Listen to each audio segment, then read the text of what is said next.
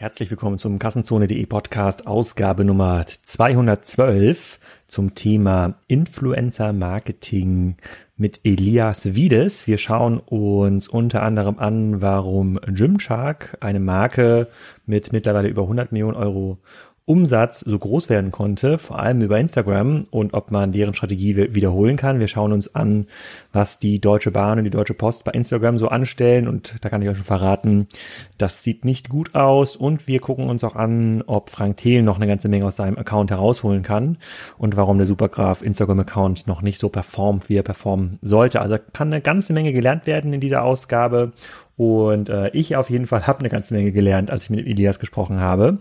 Ähm, und die Folge wird euch präsentiert von WeWork. WeWork kennt ihr wahrscheinlich schon. Das ist ein Unternehmen, was flexible Bürolösungen für alle Unternehmensgrößen ähm, anbietet.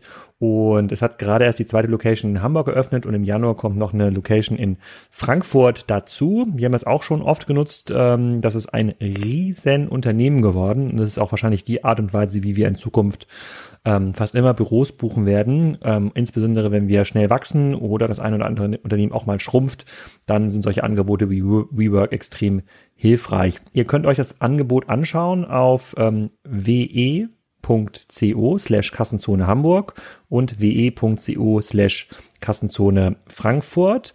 Ähm, das ist wirklich extrem cool, was die dort in den Büroflächen bieten und wie das dort funktioniert. Das ist ähm, ein Unternehmen, was mit Startups zusammenarbeitet, aber auch mit großen Fortune 500 Companies. Und das muss man erstmal schaffen. Ist ja in der Bewertung auch nicht ganz günstig, wenn ihr die Startup-Szene-Berichterstattung so ein bisschen verfolgt. Mittlerweile hat das äh, Netzwerk, haben die ein Netzwerk von über 320.000 äh, Mitgliedern an über 300 Standorten. Ich glaube, allein in New York haben die fast 50 Standorte. Also schaut's euch mal an, aber Vorher hört euch mal an, was der Elias zum Thema Influencer Marketing zu erzählen hat.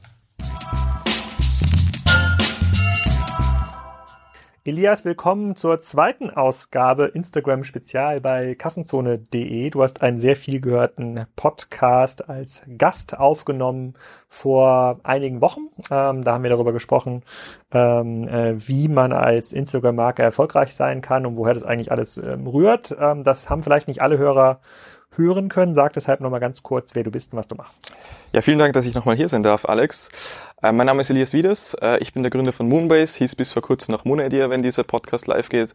Und ähm, ja, ich habe äh, Brands über Social äh, auf einen achtstelligen Umsatz aufgebaut und dann haben wir entschieden, auch eine Agentur auszugründen und das mache ich heute. Das ist Moonbase. Genau, ich hatte das ja schon in dem ersten Podcast beschrieben oder im Text dazu beschrieben. Das erinnert mich sehr stark an die Tarek Müller Story, der ja auch äh, selber Handel, Handel betrieben hat und dann über ein Agenturgeschäft dann äh, andere Händler beraten, äh, andere Händler beraten hat. Ähm, wir haben relativ viele Rückfragen bekommen zur ersten Ausgabe des Podcasts und haben gedacht, okay, das äh, versuchen wir mal ein bisschen zu strukturieren, diese ganzen Fragen und schauen uns eigentlich mal einfach mal an, was gibt's für Erfolgs- und Misserfolgsfaktoren äh, in dieser ganzen Social-Welt. Wir haben jetzt Instagram ist ja erstmal nur ein Kanal, auf dem wir uns jetzt gerade so ein bisschen fokussieren, aber ich glaube, über diesen Kanal kann man gerade besonders viel lernen, weil da halt viel passiert. Andere Kanäle ähm, lernen selber davon. Also viele Dinge, die bei Instagram passieren, äh, werden jetzt auch bei Facebook eingeführt, werden jetzt auch bei LinkedIn eingeführt. Ich glaube, aber LinkedIn ist, äh, Instagram ist immer noch ein sehr, sehr schöner, ein sehr, sehr schöner Brutkasten für Ideen und neue Konzepte. Ähm, dafür schauen wir uns heute mal drei verschiedene Dinge an. Einmal ähm, schauen wir uns erfolgreiche Instagram-Brands an. Also was hat sie erfolgreich gemacht? Warum sind sie erfolgreich? Was machen die heute? Was steckt eigentlich dahinter? Dann schauen wir uns mal an, im Bereich Corporate Accounts, also große Unternehmensaccounts. Ähm, was machen die eigentlich und was machen die oft falsch, wie man bei den meisten Accounts sieht und äh, welche Accounts gibt es dort, die viele Sachen richtig machen. Und nicht ganz zuletzt schauen wir uns nochmal ähm, das Thema B2B-Influencer an, äh, allen voran Gary Vaynerchuk und natürlich auch den wichtigsten deutschen B2B-Influencer. Nein, das ist nicht der Supergraf, ist der Frank Thelen, äh, der bei äh, der bei Instagram auch eine ganze Menge rockt. Und das versuchen wir mal zu durchleuchten. So, fangen wir mal an mit der ersten Marke. Du hast im Vorfeld schon mal ähm, geschaut, äh, wo kann man da was zu erzählen. Und wenn ich mich richtig erinnere, ist Marke Nummer eins, die wir uns jetzt einmal genauer anschauen, Gymshark. Mhm, ähm, ja. Für die Hörer, die noch ganz, ganz, ganz, ganz viel zu Gymshark wissen wollen, ähm, die können sich mal, ich glaube, es gab mal in dem OMR ja. äh, ich weiß kein Podcast, ich glaube, es war ein Artikel, ne? Richtig, genau. Zu Gymshark, da stand ein bisschen Background-Information, aber ähm, äh, du bist da ja auch ganz nah dran gewesen. Vielleicht kannst du uns erstmal ja, was zu Gymshark, Gymshark erzählen. Genau, ja. Ja, also ich glaube, Gymshark ist einer von den spannendsten Brands gerade aktuell. Auch deswegen 2017 waren die UK's fastest growing Brand. CEO ist relativ jung, 26 der Ben. Und ähm, die machen jetzt dieses Jahr ungefähr 100 Millionen Umsatz. Ähm, das heißt, das ist schon solide. Die Firma gibt seit ungefähr sechs Jahren und ähm, hat angefangen am Anfang mit äh, YouTube, äh, also komplett über YouTube eigentlich am Anfang aufgebaut. Äh, damals gab es auch das Wort Influencer noch nicht, das waren diese Zeiten noch.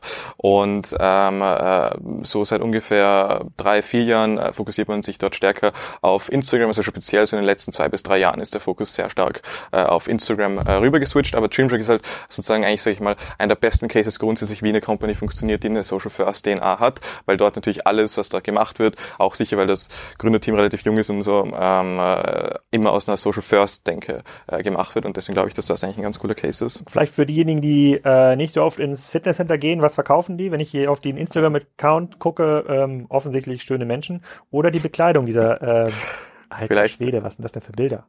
Naja, gucken wir gleich nochmal. Aber dir gefällt's auch. Ich sehe auch, gefällt Elias. Äh, was, was, was, was, äh, was verkaufen die? Ähm, Gymshark äh, verkaufte bis, bis April nur ähm, Fitnesskleidung, also das heißt Kleidung wirklich fürs Gym, aber seit April äh, gibt's auch äh, Lifestyle-Kleidung. Das heißt also, äh, du kannst Gymshark 24-7 tragen, auch wenn du nicht äh, ins Fitnessstudio gehst. Ja, ich versuche das mal hier in die Kamera zu halten, hier so ein, äh, äh, so ein Bild, damit man da so ein Gefühl davon bekommt, aber sie stellt, glaube ich, nicht scharf. Vielleicht blenden wir einfach mal das Bild dann äh, später, äh, später, ähm, ähm, später ein. Genau, was macht sie erfolgreich oder was machen sie gut? Vielleicht fangen wir damit an. Mhm.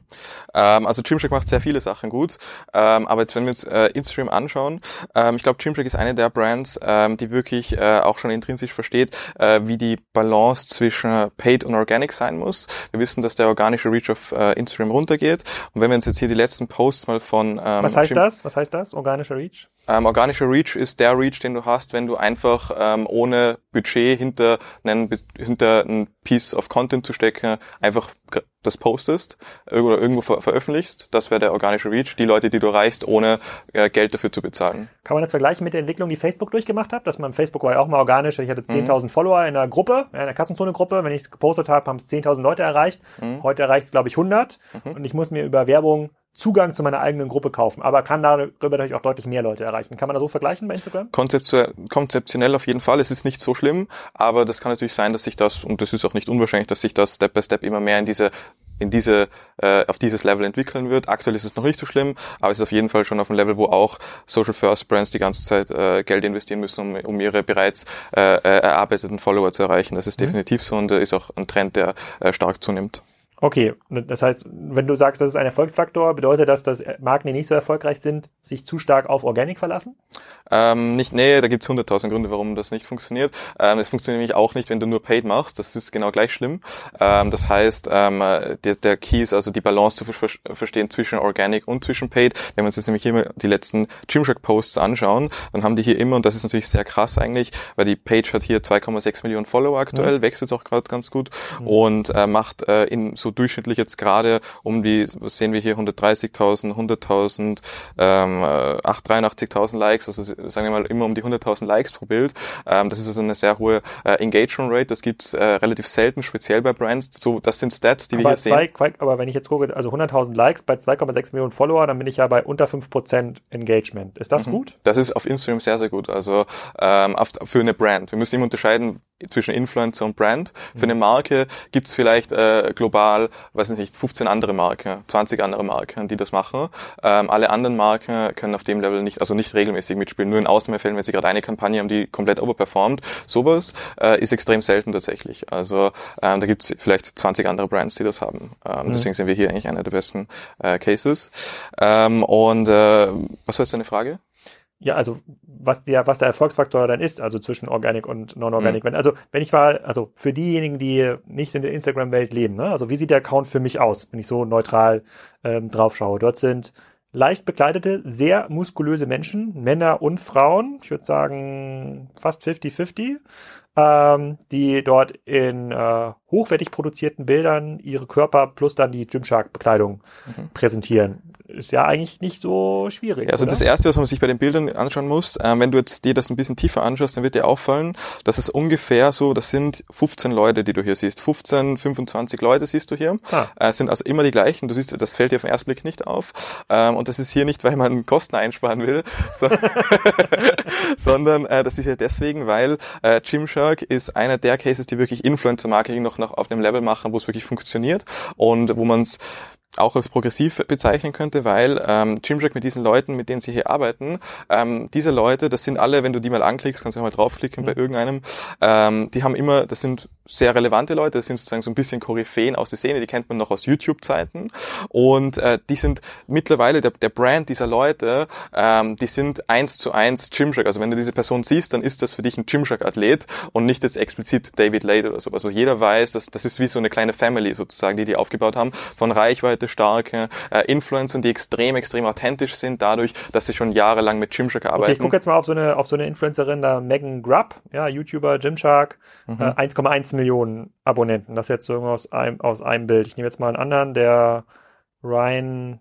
Cherry, Second Place, Mr. Olympia, 1,2 Millionen Abonnenten. Also sagen wir mal, ein bis zwei Millionen Abonnenten haben diese Influencer, mit denen Gymshark da arbeitet, auch im Schnitt. Das, das, die bringen dann ihre ganz eigene Reichweite damit. Wobei wichtig ist, ähm, da geht es nicht mehr um Follower, also fast nicht, also progressive Marken schauen nicht mehr Follower, das ist ein Vanity-Stat, sondern die schauen immer nur, wenn's, wenn du jetzt mal den ersten Blick, so der erste Blick, den du eigentlich machst, ist zu schauen, wie viele Likes oder wie viel Engagement machen die, weil das ist erstmal so die erste KPI statt Follower zu schauen, ähm, wie viele Leute interessiert das wirklich, dass die machen, weil es, du kannst heute auf Instagram eine Million Follower haben und 0,000 whatever Prozent Engagement und das ist dann, das heißt, dass es interessiert das heißt, eigentlich der Account ist einfach tot.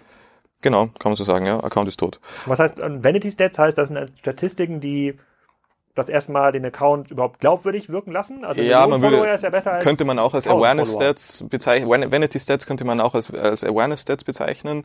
Ähm, und das sind einfach Zahlen, äh, die jetzt nicht Conversion, nicht wirklich Conversion orientiert sind direkt, sondern oder transaktionsrelevant äh, komplett direkt, sondern äh, das sind Stats, ähm, auf die man optimieren kann, aber wo du nicht garantiert einen, äh, einen valuable Business Result draus kriegst. Also zum Beispiel, du kannst also Follower ist halt so ein Stat. Da kann irgendwas stehen, da kann auch, du kannst auf 8 Millionen Follower äh, optimieren und, und dann erreichst, erreichst du aber nur 18 und äh, das ist dann sozusagen Vanity Stat, weil es bringt nichts. Okay, also die posten hier jeden Tag, ist das jeden Tag? Ich guck mal, was das so ist. Vor 21 Stunden, vor zwei Tagen, also ja. jeden Tag so ein hochwertiges Bild. Genau, also das ist von ihren 20 Top-Leuten. Ja. Machen die auch Stories? Absolut. Ähm, Gymshark ist dafür, also im Endeffekt, was diese Brands so wie Gymshark sehr gut machen, ist, die denken sich selber ein bisschen neu ähm, operativ und zwar nicht explizit nur als ähm, Brand und wie man das kennt, sondern ein bisschen sozusagen, als wäre, man denkt intern, als wäre man Publisher, ähm, so ein Social First Publisher. Das heißt also, ähm, dieser Output an Content über alle Platt, über alle Social Plattformen ist sehr hoch. Bei Gymshark sogar ein Ticken weniger als bei anderen Brands. Bei Gymshark extrem auf, auf diese Wert liegt auf Qualität. Ähm, aber trotzdem auch bei Gymshark ist eben diese, diese Publisher-Denke da, was halt sehr, sehr sinnvoll ist auf, auf, auf, auf, auf Social, weil natürlich rechnen musst, du musst ja auf allen Plattformen sein, weil diese, die Plattformdynamiken zwischen den Plattformen, aber auch die Plattformen selber ändern sich extrem, extrem schnell. Wir sagen, in allem, so ungefähr in sechs Monatsrhythmen wird jedes Learning, das man hatte, nicht komplett entwertet, aber sehr, sehr weitgehend entwertet, weil nach sechs Monaten ist es entweder ähm, äh, nicht mehr relevant, weil es sich geändert hat, oder es ist nicht mehr relevant, weil es zu dem Zeitpunkt Common Sense ist und jeder das macht und dann hat es keinen Hebel mehr. Das heißt also, diese, diese Halbwertszeit ist irgendwie sechs Monate und ähm, dementsprechend musst du, ist der einzige, das Einzige, was du tun kannst, ist auf allen Plattformen zu sein, dass du immer da sein kannst, wo es halt jetzt gerade relevant ist, weil eben auch die Plattformdynamiken sich ändern und auch der Nutzerfluss sozusagen, oder die, die, die Quelle, wo diese Nutzer jetzt gerade sind, zum Beispiel wenn deine Zielgruppe 40-Jährige, 40-Jährige plus sind, ganz simpel gesagt, dann 40-Jährige plus sind vielleicht jetzt gerade auf Facebook, wenn du, wenn das, wenn wir von der Dachregion reden, äh, aber wenn du jetzt, ähm, vielleicht ist das in, in, in, was weiß ich, 15 Monaten anders und deswegen musst du halt auf allen Plattformen äh, die ganze Zeit bereit sein zu, zu publishen und Gymshark macht das, das ganz gut, weil die sind auch auf allen Plattformen. Also das heißt, und dementsprechend entsteht natürlich, wenn, wenn du, wenn du so, wenn du auf so vielen Plattformen bist und du musst für jede Plattform eigenen Content machen, theoretisch, und das solltest du, ähm, weil sonst funktioniert die Plattform nicht. Du kannst nicht sagen, ich mache ein Piece of Content und das haue ich jetzt überall, das haue ich als Produktbild und als Instagram-Bild und als Facebook-Bild äh, und whatever irgendwo raus. Das funktioniert nicht, sondern du musst für jede Plattform nativ was erarbeiten und das heißt, du musst dich eigentlich verhalten wie ein Publisher, damit du dieses Level an Output überhaupt haben kannst. Okay, aber sagen wir mal, bleiben wir mal erstmal bei dem, bei dem ersten mhm. Learning, dass sich alle sechs Monate was ändert. Wenn ich jetzt mhm. hier sechs Monate zurückscrollen würde in ja. den Gymshark-Account, was ja. ist denn da anders. Ja.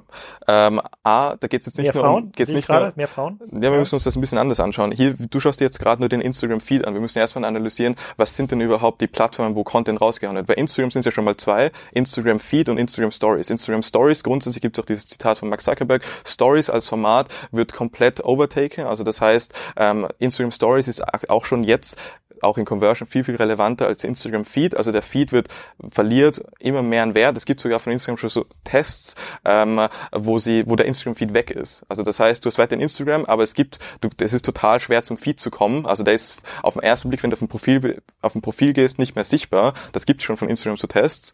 Und das heißt also, der Feed, den du jetzt gerade durchscrollst, ist die erste Frage, ob das jetzt überhaupt so entscheidend ist. Ähm, weil was, was ich jetzt vorhin gesagt habe, ist, äh, diese, in sechs Monaten ändert sich die ganze Social First Umgebung. Also das heißt, nicht der Feed auch, da ist aber nur ein, das sind irgendwie fünf oder zehn Prozent von dieser ganzen Veränderung. So. Also ich habe jetzt mal, ich habe jetzt, okay, fair, fair enough. Ich bleibe jetzt mal trotzdem beim Feed. So, Ja, ja. habe ich jetzt mal runtergescrollt bis 2015. Ja. Da sehe ich fast nur Frauen. Da ist Mhm. jetzt zum Beispiel die Robin Galant, heißt Ja. die. Und da hat jetzt so ein Bild ähm, 2000 Likes so im Schnitt von vor von vor drei Jahren. Mhm.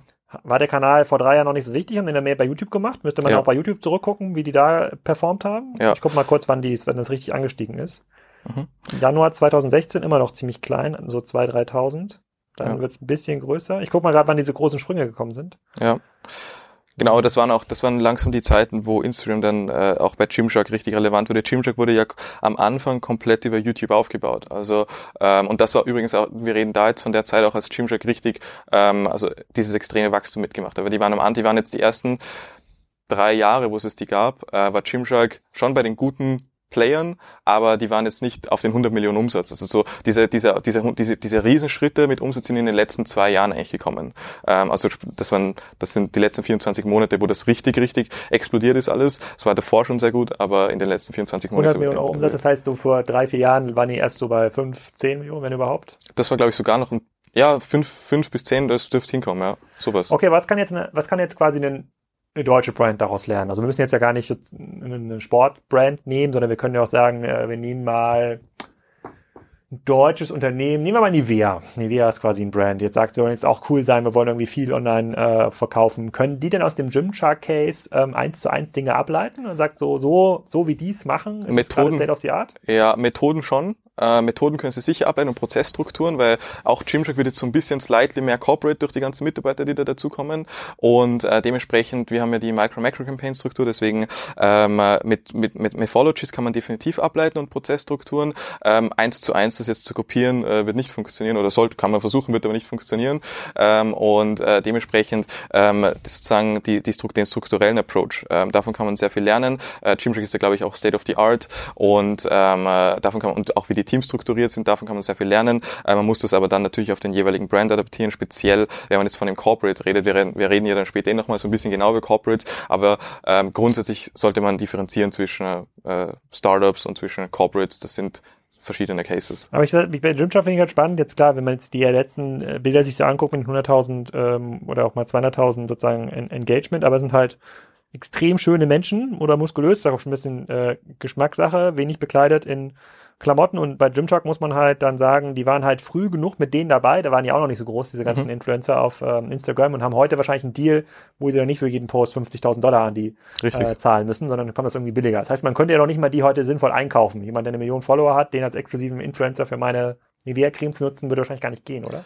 Geht schon, wenn du das Budget hast, äh, wenn du jetzt nicht zu extrem auf ROI drauf bist. Ähm, hier, man muss dazu sagen, bei Gymshark, das ist jetzt ein bisschen speziell bei Gymshark, das ist, ähm, äh, Gymshark ist wirklich sehr, sehr, bevor die mit dem Influencer arbeiten, wird der erstmal ins Office eingeflogen, die treffen sich mit dem CEO, die gehen was trinken, alles mögliche. Ähm, also das ist sozusagen wirklich so ein Prozess und wenn die dann mit jemandem arbeiten, dann wird er auch zu jedem Event eingeflogen. Ähm, die unterstützen in ganz vielen Bereichen, auch Gymshark, ähm, in den Bereichen, die denen, für den relevant sind. Also die, man könnte fast, ich würde nicht sagen, dass sie ihn managen, aber sie sind auf jeden Fall sehr close mit diesen Leuten, äh, überdurchschnittlich close. Und das kann, das ist sicher auch Teil, äh, warum das so gut für Gymshark funktioniert und warum diese extrem, warum das authentisch ist, weil das ist ja dieses große Problem, das aktuell bei Influencer Marketing besteht. Das ist das Fehlen von Authentizität und äh, dementsprechend ähm, Gymshark tackelt das halt mit mit diesem Approach ganz gut, ähm, weil was eben nicht funktioniert, wir hatten das im letzten Podcast, ist, dass nur noch 15 äh, Influencer Marketing, wir machen fünf Posts und äh, hier ist es Du das meinst, Geld es und bringt whatever. jetzt nichts, wenn ich mit meinem kleinen Supergraph-Account zu Rolex gehe und sage, hey, äh, ähm, ich würde auch ein Foto morgens im Hotel mit der Rolex-Uhr machen und dem ähm, Kaffee. Die würden das nicht kaufen, so wie die meisten Instagram-Kampagnen heutzutage ja aussehen. Du kannst es versuchen, aber Ich frage mal, vielleicht hört ja jemand von Rolex- zu. Also ich, werde, ich, ich trage ja sonst gar keine Uhr, das wäre hier quasi ein extrem glaubwürdig. Äh, okay, aber gibt's noch eine, gibt's, also Gymshark schon mal ganz spannend, da kann man noch eine ganze Menge, äh, eine ganze Menge nachlesen. Ähm, äh, gibt's, äh, gibt's noch eine andere Brand, die es so gut macht wie Gymshark, die man sich angucken kann?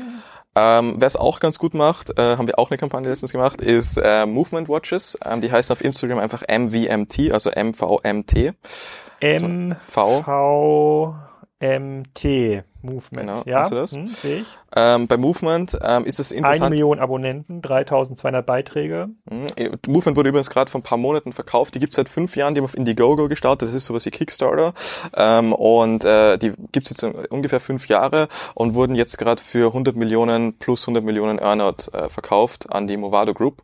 Ähm, also das ist ganz interessant. Ähm, Movement ist deswegen interessant. Ich, was, was Movement, ähm, wo, wo Movement State of the Art ist, ist nicht der Feed, sondern ist ähm, ihr, ähm, ihr Paid Approach.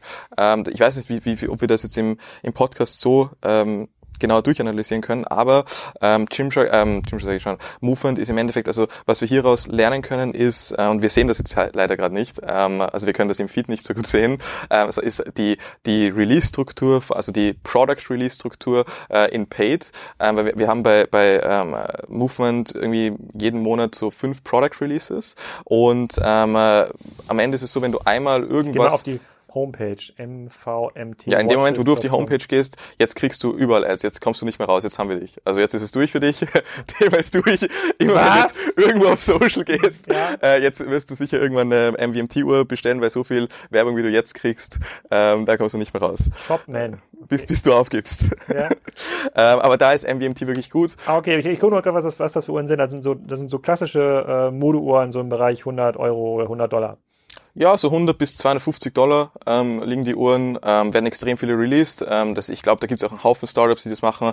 Ähm, Movement war bei den Early Startups dabei, so gab es aber auch Meine, ein paar meine vorher. Lieblingsuhren hat, macht ja Captain und Sun. Ah ja, ja, Captain Sun ist auch sehr cool. Die besten, die besten Uhren im Markt auf jeden Ja. Fall. Und ja, das ist aber vergleichbar mit, mit MVMT. Und äh, Captain Sun macht das übrigens auch sehr gut, by the way.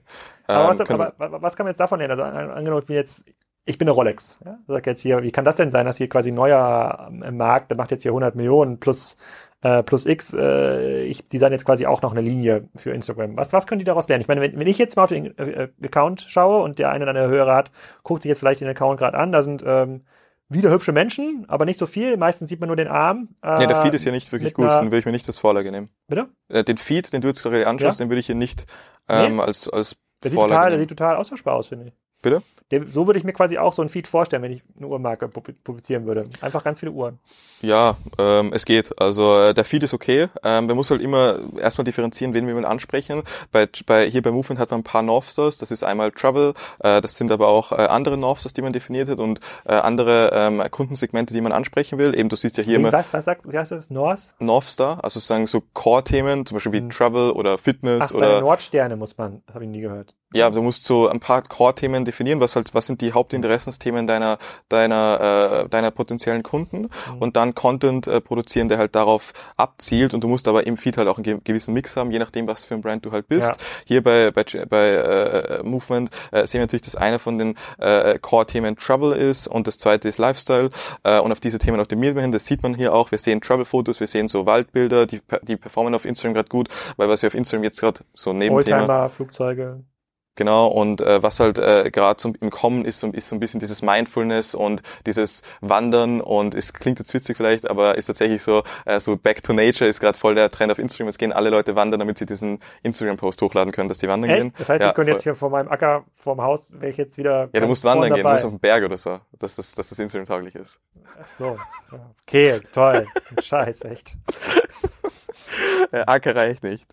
Ähm, und und ähm, ja, äh, und das sehen wir hier natürlich ganz gut. Also man hat halt eine, eine klare Strategie, ein klares Framework im Hintergrund, ähm, aber dieses, das ist auch agil. Das heißt, weil was ein Riesenfehler ist, und das werden wir jetzt bei den Corporates im Anschluss sehen, äh, viele Brands versuchen, wenn sie Instagram machen, äh, irgendwie zu sagen, okay, wir planen jetzt mal die nächsten fünf Monate vor, wir produzieren diesen ganzen Content für fünf Monate in einem Monat, shooten wir alles durch und haben dann unseren Publishing-Plan und hauen das raus. Das funktioniert nicht, sondern bei Movement ist es, und das ist der, der Punkt bei Movement, oder einer der Punkte, ähm, hier ist alles, dieser Content, der ist extrem agil. Das heißt, ähm, das wird in der Micro-Campaign-Struktur gemacht. Das heißt, jeden Monat, von Monat zu Monat kommt immer 14 Tage lang eine Kampagne.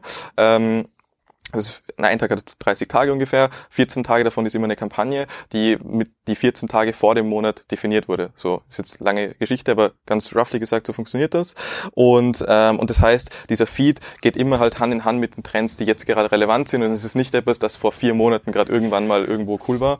Ähm, und das ist halt eins aber der Core-Themen. In meinem gerade gelernten neuen Skill, sozusagen Accounts zu bewerten, sehe ich jetzt zum Beispiel bei einer Million äh, Follower haben die nur ähm, 5000 ja, 5000 im Schnitt so. Ja, äh, das siehst du, wie gut Gymshark ist. Ähm, mal, nee, nee, warum? Ist viel kleiner. Die haben, sind wir gerade 100.000, bei 100 bis 200.000, 2 Millionen, viel, die sind ja viel kleiner. Die sind ja äh, 10.000 und 1 Prozent, die sind ja nur bei 0,5 Prozent Engagement Rate. Ja, das, deswegen, ich habe gerade gesagt, deswegen siehst du, wie gut Gymshark ist so. im Vergleich hierzu.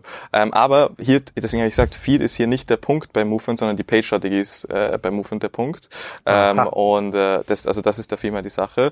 Ähm, und äh, ja. Wie geht die? Ähm, ja, das habe ich ja vorhin äh, angeschnitten. Ähm, Im Endeffekt, äh, Movement, äh, wenn du einmal hier mit irgendwas engaged hast, dann ist die Tendenz sehr hoch, dass du ähm, Ads kriegen wirst. Ach, aber und, Retargeting quasi. Ja, genau, aber es ist, ähm, ja doch, kann man nicht so sagen. Es ist äh, eine sehr, sehr sophistizierte äh, Retargeting-Struktur. Ich gleich mal, ich, ich lade mal hier jetzt äh, KN-Online, meine äh, meine favorisierte Webseite. Aber eine Social First Retargeting-Struktur. Rate doch mal, welcher Retargeting-Banner nach ganz vorne kommt. Äh, Movement. Spriker. ja, Movement, da könnt ihr ja. noch einiges lernen. Ja.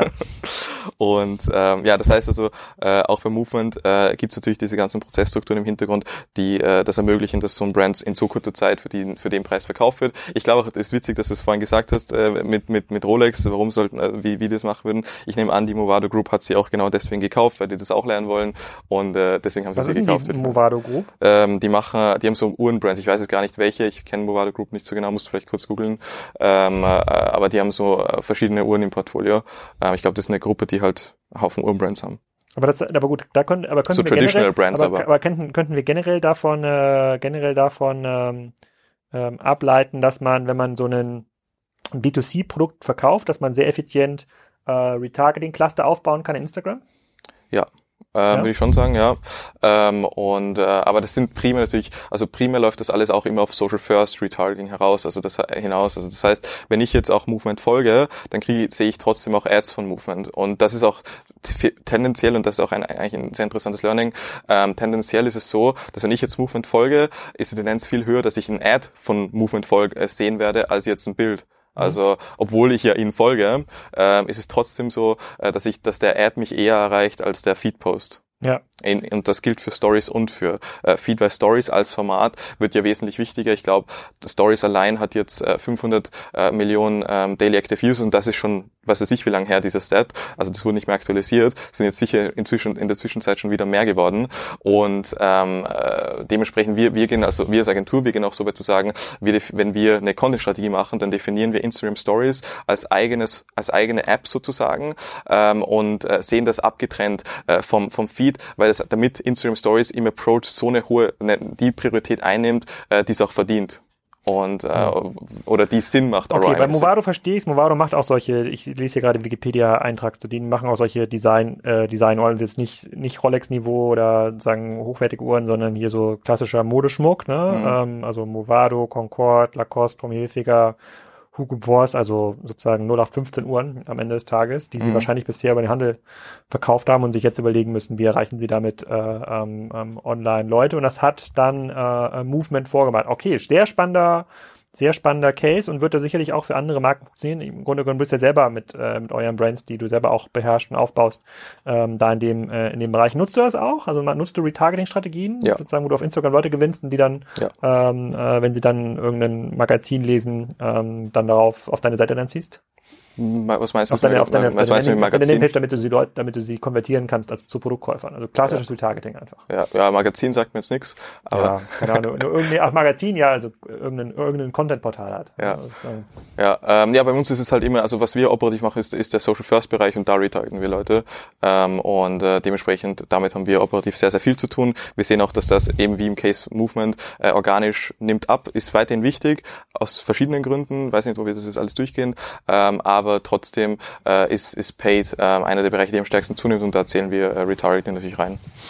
Hm, sehr spannend. Und da gibt's ja klar, Sie, äh, wir hatten das im letzten Podcast, hatten wir mal gesagt, da gibt's hunderte Brands irgendwie weltweit, aber auf dem Niveau, wie jetzt so ein Movement ist oder, oder auch einen Gymshark, wenn du jetzt mal auf den Markt schaust, global, was schätzt du, wie viele solcher äh, Brands gibt es?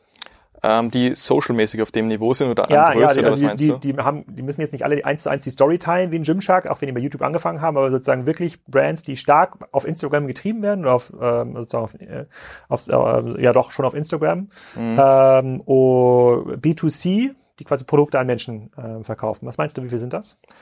Ähm, ich würde sagen, also wenn wir sagen, die müssen mindestens einen achtstelligen Umsatz haben, oder? Ja. Dass sie reinzählen, ja, mindestens oder? 10 Millionen, ja. mehr. Ja, dann würde ich sagen, das sind vielleicht äh, 70, 100, Global. Das, global, ja, so viele sind das auch wieder nicht. Also sind jetzt, wir reden nicht von Tausenden auf jeden Fall. Wir reden vielleicht von Hunderten maximal, ähm, mhm. die auf dem Level sind. Ich würde sagen, irgendwas, also so in dem Bereich würde ich sagen, ist schwer zu sagen jetzt, aber global. Okay, dann kommen wir mal zum zweiten Teil und überlegen uns mal, ähm, wie können denn deutsche Corporates äh, die erfolgreichen Strategien von Gymshark und Movement ähm, übernehmen und du hattest ja im Vorfeld schon mal ein bisschen recherchiert und geguckt und gesagt, sagen, wer macht das gut, wer macht das nicht so gut und hast mir dann auch schon verraten, naja, Alex, ist gar nicht so einfach, erfolgreiche äh, Beispiele zu ähm, finden, aber lass uns doch mal, wir versuchen das mal ganz konstruktiv zu machen. Mhm. Äh, nenn doch mal das Beispiel deiner Wahl und dann gucken wir uns mal den Account genauer an. Positiv oder negativ? Erstmal fangen wir mit den ähm, nicht so guten an, würde ich nicht sagen. So, okay, ja, das habe ich jetzt falsch gesagt. Ja, ähm, äh, ja also ich glaube, wo, wo es zum Beispiel viel Verbesserungspotenzial gibt, ähm, das gilt übrigens für die meisten Corporates und das ist auch schwierig, ist absolut nachvollziehbar, dass es für einen Corporate ähm, äh, schwer ist, da eine progressive Strategie zu fahren und, und politisch intern durchzukriegen und das ganze Framework dafür hinzukriegen etc. Ist ja auch sonnenklar, warum das so ist. Deswegen ähm, macht, kann ich das total verstehen. Kann ich, kann ich, kann ich einen, kann ich einen ja. Corporate einwerfen? Mir ist gerade eins Mach eingefallen. Ich habe da nicht aber das kam mir wurde gerade eine Werbung angezeigt. Und zwar, ich bin ja großer Fan von äh, Mercedes. Ja. Äh, wenn ich da jetzt auf den Account gehe, ja. lese ich da 16,4 Millionen Abonnenten. Mercedes sind Haufen Accounts übrigens. Hm? Mercedes AMG, Mercedes AMG Formel 1 und Mercedes AMG.de. Also da gibt es jetzt einen Haufen Accounts. Mercedes minus Benz. Okay, Mercedes minus Benz. Nee, Mercedes Benz zusammengeschrieben. Das ja. heißt nur im Account Mercedes. Ja, das ist der größte. Ja. Ja. Ja. Und äh, da gucken, wenn wir drauf gucken, da sehen wir so 100, 100.000 sind so im Schnitt ähm, ja. die Engagement. Also nee, ähm, die haben quasi zehnmal so viele Fans wie Gymshark, aber quasi das gleiche Engagement. Das heißt, Gymshark schafft es zehnmal so gut, die gleiche Fanbase zu hebeln. Kann man Mercedes, das, sagen? das kann man vielleicht so sagen. Äh, Mercedes gehört aber definitiv auch zu den besten ähm, Corporates, die Social machen. Also grundsätzlich Automarken sind, also Automarken, Auto, Corporate Autos, die sind ähm, auf, auf Social definitiv, gehören die noch zu den besseren Playern, weil die da auch schon länger dabei sind, ähm, grundsätzlich mit visuellen Medien und ähm, äh, ja, da auch ganz anders investieren als die meisten deutschen Corporates. Also das muss man ganz klar sagen. Ähm, und äh, dementsprechend, also Mercedes gehört, ist, würde, würde man hier als, bei den Corporates definitiv als Positivbeispiel darstellen. Okay. Obwohl cool. es da Verbesserungspotenzial gibt, aber wenn du die Corporates anschaust... Viele alte Autos, ganz cool. Ja. Sozusagen. Okay, aber nehmen wir, nehmen wir mal ein Beispiel, wo es vielleicht nicht so gut läuft. Vielleicht kann man da mehr von lernen. Mhm. Was nimmst du? Genau, ähm, also dann wir können anfangen, wenn du willst, bei Deutsche Bank zum Beispiel. Die Deutsche Bank. Da hätte ich jetzt erwartet, einen Account mit vielen Geldscheinen zu sehen und, und äh, Gold, Goldbündeln. Deutsche Bank. Uhren. Und 10, ist das, ist das der richtige Account? 10.000 äh, Abonnenten? Ja, genau. 10,6 um genau zu sein. 10,6.000 Abonnenten. Okay, schau ich mal rein. Ähm, ja, aber es ist also. Auch was mit Menschen? Ja, ähm, wenn wir jetzt das mal durchschauen, also hier die Zuhörer sehen das ja nicht, ähm, also wir haben hier 10,6.000 Follower und wir haben hier ungefähr so pro Bild 300 Likes, 3, 291 Likes, 453 und an Kommentaren haben wir 8 Kommentare, 11 Kommentare, ähm, gar keinen Kommentar. Also so schaut es ungefähr aus. Videoaufrufe haben wir 2500, ähm, haben wir äh, 1400, also liegt in der Range. Also das ist, da werden jetzt nicht so viele Leute erreicht.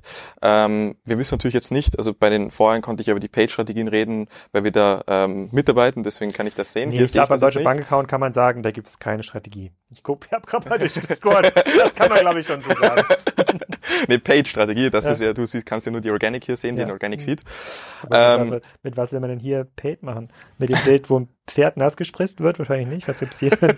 Was ist denn das für ein Oregano, Rosemary, Chervil, Dill, what people grow on their balconies on their own herb gardens can also be found at Deutsche Bank. Was ist das denn? Ja, also ähm, es ist, es ist, ähm, das, aber das muss man jetzt fairerweise sagen, äh, da geht das so, so sieht das bei fast allen Corporates aus. Also ich habe jetzt, das ist halt einer jetzt, den das halt trifft, äh, betrifft, aber ähm, äh, das betrifft ganz, ganz viele Corporates, ähm, weil dort natürlich diese Social First Sprache, ähm, die wird dort als so Intern-Thema teilweise noch abgeschrieben.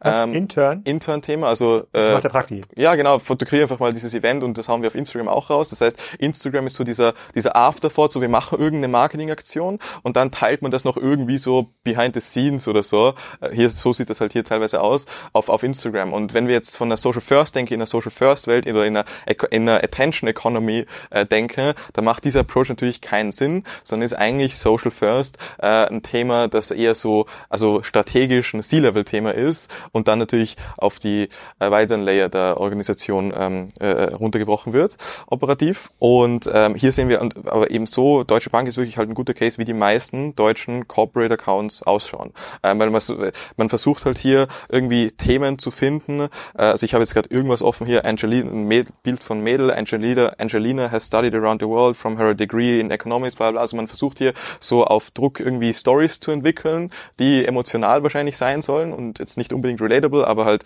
ähm, auch emotional sein sollen. Ähm, und äh, das äh, funktioniert halt äh, in dem Approach äh, nicht wirklich, weil das auch alles hier, wenn wir das mal so durchscrollen, ähm, entweder vorproduziertes Zeug ist, ähm, das überhaupt nicht relevant ist, also keine Relevanz erzeugt, oder ähm, es ist eben so ein Behind-the-Scenes-Foto von irgendwas ähm, und das ist ebenfalls nicht relevant. Und ähm, das heißt, hier fehlen die klaren Northstars, ähm, die man dann äh, auch visuell so darstellt, dass, es, dass man nicht merkt, dass das ein Afterthought ist. Weil hier, man merkt hier, wenn man das durchscrollt, dass das ist kein, ähm, äh, das hat, das hier ist keine wirklich, wie du es auch schon sagst, keine Strategie dahinter, das hat keinen wirklich Mehrwert. Also du würdest dich jetzt nicht hinsetzen um, um 8 Uhr abends und jetzt sagen, du konsumierst jetzt hier ein bisschen Content. So, das ist sehr unwahrscheinlich. Oder wenn Deutsche Bank etwas postet, sehen wir jetzt gerade auch äh, eine, eine Story online. Ähm, Ist das eine? ist ja? ein, ein, ja, sie haben gerade eine Story online, kannst mal durch, kannst mal durchschauen. Ähm, und-. Guten Morgen zur Global Goals Challenge 8, oh, zwei, nee, mehrere Stories. Ja. Acht das ist Sozialunternehmer, eine Story. erklärt von Gründer von Social Impact. Ja. Und da geht's ja schon los, wenn wir uns die Stories anschauen. Wir wissen ja, also hier diese Stories, hier visuell sehen wir, das ist ganz, ganz, also sozusagen, das ist jetzt nicht hochwertig produziert. Das ist Nein. jetzt kein, keine ansprechenden Visuals. Ziemlich real. ja. Und ähm, das hat also aller Wahrscheinlichkeit nach hat das jetzt kein Social Experte jetzt gemacht. So schaut Mhm. das zumindest aus. Und ähm, wenn wir jetzt aber wissen, dass Instagram Stories für uns ein Kernthema ist, das ist der die, die, die, der Channel, wo wir jetzt am schnellsten und am effektivsten und am meaningfulsten Kunden erreichen, dann müsste man sich überlegen, okay, was können wir tun, damit wir da einen, einen sophistizierten Approach haben. Und so ein Approach wäre zum Beispiel, wir sagen immer Modern Day Production Company, dass du während sowas shootest, diese Stories, die werden, die müssen, die sind time sensitive, das heißt, die sozusagen zu so, so einen Monat vorzuproduzieren oder whatever, funktioniert auch nicht, sondern du musst spontan sein, also du musst die kurzfristig produzieren können, aber halt auch mit einem kleinen, agilen Content-Kreationsteam, das sind irgendwie zwei, drei Leute, ähm, die so durchschnittlich zwischen 20 und 25 Jahre alt sind, haben wir gelernt, dass, und ich, mir ist das Alter egal, aber ich sage nur, das haben wir gelernt, dass die das nativ halt meistens schon verstehen und deswegen agil produzieren können und während dann sowas äh, passiert, muss, sitzt dann wirklich, ist einer DOP, das heißt, der filmt, einer ist, dann hat, ist noch ein Fotograf parallel da und der dritte, der, der schneidet, während gefilmt wird. Das heißt, der, der Videograf gibt den laufende SD-Karten, während das Event passiert und äh, dann wird der, der, und der andere schneidet dann und lädt hoch. So, und dann passiert alles gleichzeitig, wie so ein kleiner Content Publisher. Und so und dieses Team, Ja, das wird dann halt kriegt von der Praktimus wahrscheinlich mit seinem eigenen Handy den Instagram-Account. ja so so läuft das. Also so würde ich mal definitiv sagen so schaut das hier definitiv aus. Oh man, gut, Ja. was wäre denn, gut, die Frage ist ja, A, was, was ist überhaupt eine sinnvolle Strategie für die Deutsche Bank, erstmal äh, sozusagen positiv dazustehen, vielleicht ein bisschen äh, Employer Branding, idealerweise findet man auch irgendwann mal Kunden, die Leute werden ja auch älter bei Instagram, Ja. aber hättest du jetzt, ohne jetzt deine Banking, angenommen du wärst jetzt der Social CEO der Deutschen Bank, ja, äh, hättest du so ähm, aus dem Bauch heraus so, äh, Nordsterne, wo du sagen würdest, komm, da, lass, lass mal lieber das machen, lass mir den Geldbündel mag möglicherweise über das Ziel hinausschießen. Aber würdest du sagen, es gibt so bestimmte Themen, die würdest du eher pushen, die machen Sinn aus einer Banking-Sicht? Macht es überhaupt Sinn für eine Bank, wenn Sie jetzt einer der Hörer fragen, macht es Ja. überhaupt Sinn für eine Bank, äh, dort aktiv zu sein? ja wenn es für eine Bank Sinn macht Kunden zu erreichen dann macht es auch Sinn auf Instagram zu sein Das also ist so gemein, diese Antwort. Das ist so gemein. wieso Ja, das, das geht ja für jedes Unternehmen. Ja, aber es ist ja auch so, oder? Wir sind in einer Attention Economy und ähm, wenn die Kunden erreichen will, dann muss sie halt auch irgendwo sein, wo sie Kunden erreicht. Und wenn wir sagen, dass sich der Ko- Medienkonsum, wir sehen das ja in allen Statistiken, ja, dass der Medienkonsum und auch Werbung mehr auf Social immer mehr konsumiert wird als in anderen Medien, dann muss man sich auch überlegen, wie kann man dort eine effiziente Strategie äh, haben. Das ist für mich relativ klar. Also deswegen ja. Hm, Okay, cool. Also von der Deutschen Bank können wir uns abschauen, wie äh, die ersten Schritte im Social Media Marketing auf Instagram in der Regel aussehen. Mhm. Hast du noch ein anderes Beispiel, damit die Deutsche Bank hier nicht als alleiniger Loser dasteht? Das wollte ich gar nicht so sagen. Das ist äh, ähm, Ist aber so. Ja, Wir können musst du uns gar nicht verteidigen, musst du gar nicht verteidigen. So habe ich nicht verteidigt. Ich habe nur meine, meine Aussage klargestellt. Okay, haben wir noch ein anderes? hast du Ähm, noch ein anderes Deutsche Post. mitgebracht? Deutsche Post ist Ah, unter. das ist ganz cool, da muss ich nicht so viel umtippen hier im Instagram. Deutsche Jawohl. Post. Und da sehen wir halt. Und nur für die Hörer, ich gucke mir das wirklich jetzt gerade zum ersten Mal an. Ich habe mich hier mit Elias nicht vorbereitet. Wir haben hier Mhm. nicht, wir versuchen hier niemanden zu blamen. Also viel Ja. Gelb im Feed, sehe ich hier. ja, Das ist ein Deutsche. Corporate, dann habe ich Deutsch eingegeben, jetzt kommen halt Deutsche Post, Ja. Deutsche Bank. Ja. also, ähm, ja, äh, hier sehen wir halt wieder genau sehr ähnlich zu äh, Deutsche Bank. Ähm, der Feed äh, hat eine ähnliche Struktur. Das ist eine Mischung Das aus. stimmt, ich, ich erkenne hier einen klaren Nordstern. Der ist gelb. ja, hier also vielleicht sogar, ja, das ist auch noch ganz interessant. Das ist dann so der zweite Schritt, den Corporates oft machen, dass sie sagen, okay, wir dürfen das nicht mehr komplett random machen, sondern wir müssen eine CI in unsere Posts einführen. Das ist der Hack so. Äh, Aber das ist natürlich auch, das ist auch 2014 und wir sagen immer, ein Jahr auf Social ist wie fünf Jahre in Offline-Zeit. Das heißt, in einem Jahr Social verändert sich halt gleich viel wie in der Offline-Welt sich in fünf Jahren verändert. Das heißt, wenn ich etwas mache, das ein Jahr alt ist, ist es, als wäre es fünf Jahre alt so. Ja. Ähm, und äh, das genau das äh, trifft das halt hier. Ähm, diese, diese Social CIs, wo man sagt zum Beispiel eben, gelb ist unsere Corporate Identity und wir machen jetzt alles gelb. Ja. Äh, und wenn man auf den Feed kommt, dann hat man sogar ein, es fühlt man sich zu Hause, weil das ist so gelb oder sowas. So wird das vielleicht verargumentiert. ähm, Ja, ein, gelbes Haus zum Beispiel. Ja. ja, ähm, das ist halt so 2013, 2014 ähm, und damals hat das auch so ganz kurz funktioniert. Heute ähm, äh, natürlich ist wichtig, da kannst du deine deine CI reinführen, aber das ist jetzt ähm, das funktioniert auch nicht mehr. Also ähm, das ist und das ist meistens aber der zweite Schritt in Corporates heute, also in Deutschland zumindest in der Dachregion. A- Aber sie haben deutlich mehr äh, gefällt mir's als die Deutsche Bank. Also sie haben auch 10.000, also 10.000,1, also 10.100, fast identisch wie Deutsche Bank. Mhm. Und wenn man da mal draufklickt, Ja, es geht 100 Likes mehr oder so pro Bild. ja, aber gut, das ist damit doppelt so viel wie die Deutsche Bank. Also muss man auch mal ganz klar sagen, hat das äh, Team der Deutschen Post ist hier im Vergleich mit dem Team der Deutschen Bank schon äh, noch ein Jahr weiter. Ja, ein Jahr würde ich jetzt vielleicht nicht sagen, aber es ist weiter auf jeden Fall. Es ist es ist weiter, ja. Okay, aber du hast, du meinst ja, so sehen die meisten Corporate Accounts aus. Genau, damit da wir gibt's gleich noch- keine- Und damit, damit wir gleich noch ein bisschen über Franks Account sprechen können, versuchen wir den Corporate-Teil abzuschließen mit einem positiven Beispiel. Ja. du ein positives? Ja, positiv ist ja auch äh, Netflix zum Beispiel. Netflix. Netflix haben auch wieder mehrere Accounts. Wer guckt sich denn Netflix bei Instagram an? Was ist das denn, was ist das denn bitte für ein Use Case? Ähm, und zwar nicht Netflix.de, sondern oder kannst du auch genau Netflix US ist der große, 11,6 Millionen. Ja, ja, sehe ich. Ich guck So. mal kurz. Also 11,6 Millionen, Ja. 200.000 Likes, 60.000 Likes, 700.000 Likes, Mhm. 200.000 Likes, 200.000 Likes, eine Million Likes. Not bad. Genau. Okay. Und ich glaube, und das ist, was ist, jetzt wird jeder wahrscheinlich sagen, so ja, aber Netflix hat so viel visuellen Content, sowieso ist so einfach für Netflix. Das stimmt, er stimmt. Aber ähm, was der Punkt ist, ich glaube, wenn Netflix ein deutscher Corporate wäre, dann würden wir hier klassisch, wie was sich wie beim Mediamarkt oder so sehen, so diese Ads, so neues Folge ist online äh, oder hier das neue Format Moment, bla ich schau bla. mal, ich schau, ich suche mal Maxdome. Okay. Maxdome ist ja quasi das deutsche Netflix. Maxdome Official heißt der Account. Klar kann ich mir gar nicht vorstellen. 2700, 2700 Abonnenten und komplett nordsternfrei. Kann man, Ja. kann man schon so sagen. Das, nee, das kann nicht der richtige Account sein, oder? Doch, tatsächlich. Scheiße. Also unfassbar. So hätte es ja. der Podcast gar nicht verlaufen sollen. Ja. Aber ja, hast recht, ja. Hast recht. Ähm, aber äh, und hier, das ist bei, was sehen wir bei Netflix? Also ein deutscher Corporate hätte wahrscheinlich ähm, eben, der würde, das, der würde, das würde aussehen wie eine Reihe an Ads und alles ist super, äh, unfassbar on Brand und äh, whatever.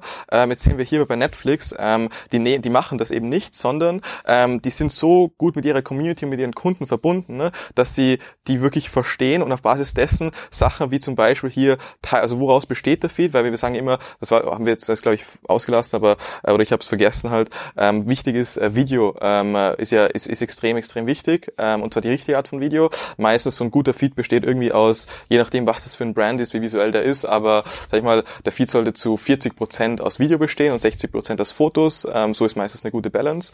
Und bei, hier bei Netflix sehen wir, ähm, dass die halt ganz viele Formate sich überlegen, also die haben so einen Format-driven Approach, so kannst du das nämlich dann intern für ein Team auch darstellbar machen, ähm, äh, wo sie halt einen Mix haben aus Memes, die sie posten. Ähm, und diese Memes, die haben halt immer zu tun mit den Serien, die jetzt gerade halt kulturell relevant sind. Also sind, so, man könnte sagen so quote unquote, um das zu verenglischen, so cultural, culturally on point irgendwie.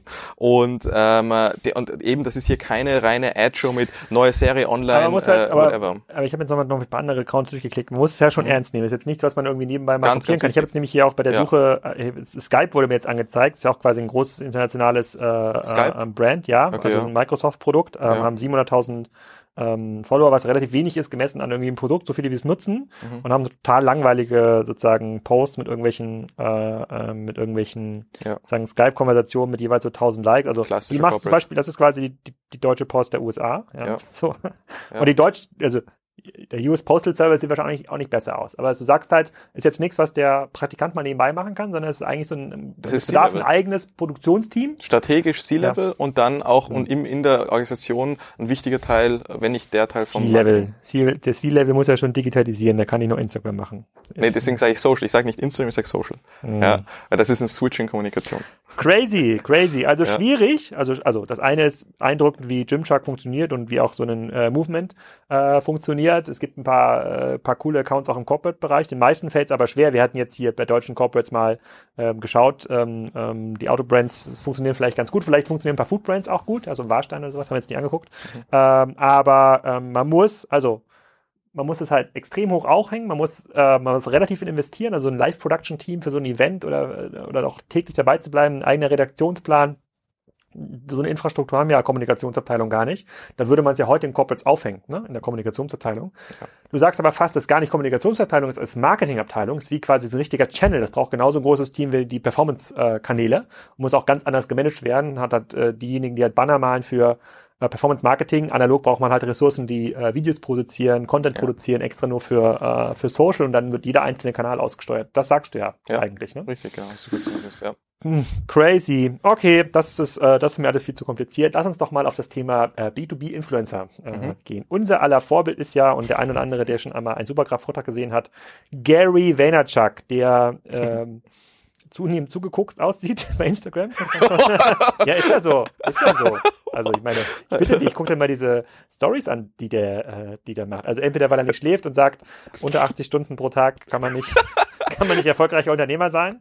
Äh, wir gehen mal auf das Gary V Profil. Ja, sozusagen empfehle ich auch mal jedem nach dem Podcast beim Podcast hören mal raufzugehen. Also äh, 4,6 Millionen Abonnenten bei Instagram. Vor ein paar Monaten war es noch 3 Millionen. Also er scheint auf jeden Fall äh, äh, viel dazu zu lernen. Ist halt so ein ganz bekannter Unternehmer aus den, äh, aus den USA und glaube ich auch derjenige, der momentan auch die äh, im Grunde genommen auch äh, B2B Social prägt. Ja? ja von den Formaten. Sagen, ähm, ja. Was sagst du denn zu Gary? Genau. Also wichtig ist erstmal zu verstehen bei Gary, ähm, äh, wie sein ganzes Ecosystem funktioniert. Also man kann jetzt nicht den Gary-Case auf alles, was wir jetzt hier gerade gleich sagen werden, kann man nicht jetzt auf alle anderen Leute sofort eins zu eins runterbrechen. Ähm, grundsätzlich ähm, bei Gary und auch wichtig zu verstehen ist, hinter Garys Social-Strategie äh, ist ein 30-Mann-Team, die nur Personal Brand Gary machen. Also das ist auch von bei Media, seine Agentur. Ähm, da sitzen 30 Mann, die machen nur Gary V Das ist auch Letzte wichtig Woche zu hast du mir erzählt 25. Das Ja. kann gar nicht sein, dass das so viel sind. Ja, es sind 25 bis 30. Und ähm, dementsprechend, das ist ganz wichtig, äh, dass man das versteht. Also alles, was man hier sieht, das ist schon sehr, äh, das sind auch keine random Sachen, sondern ist alles sehr, sehr äh, strategisch. Instagram, ist, Instagram Feed ist Einzelformate, geht auch wieder, Gary ist auf allen Plattformen äh, sehr aktiv. Und ähm, ja, das muss man äh, vorerst mal äh, verstehen. Ähm, ja, sollen wir anfangen, wieder mal erstmal das Zeug durchzuscrollen und dann Ja. analysieren wir es? Okay. Ja, weil sozusagen ich sehe jetzt hier auch noch, also sozusagen es sieht relativ random aus, also manchmal irgendwie Videos, viel viel untertitelt, immer schön dicke Schriften drauf mit irgendwelchen Zitaten, manchmal auch nur ein Bild mit einem Genau. Zitat, Fangen wir bei den Videos mal an. Fangen wir bei den Videos mal an. Okay. Also bei den Videos haben wir erstmal immer ein optimiertes Thumbnail. Das heißt, ähm, äh, das ist immer der Teil vom Video, der halt am relevantesten ist. Man kann das auch so machen, dass man im, bei dem Video, das man hochlädt, einen Frame hochlädt, der nur fürs Thumbnail ist. Das heißt, ein Frame, der ist so kurz, den sieht man nicht. Den kann man dann aber als Thumbnail auswählen. Dann hast du halt ein optimiertes Thumbnail. Ähm, das macht er nicht immer. Das macht er, glaube ich, nur bei den Videos, wo er sich super sicher ist, dass das gut funktionieren wird.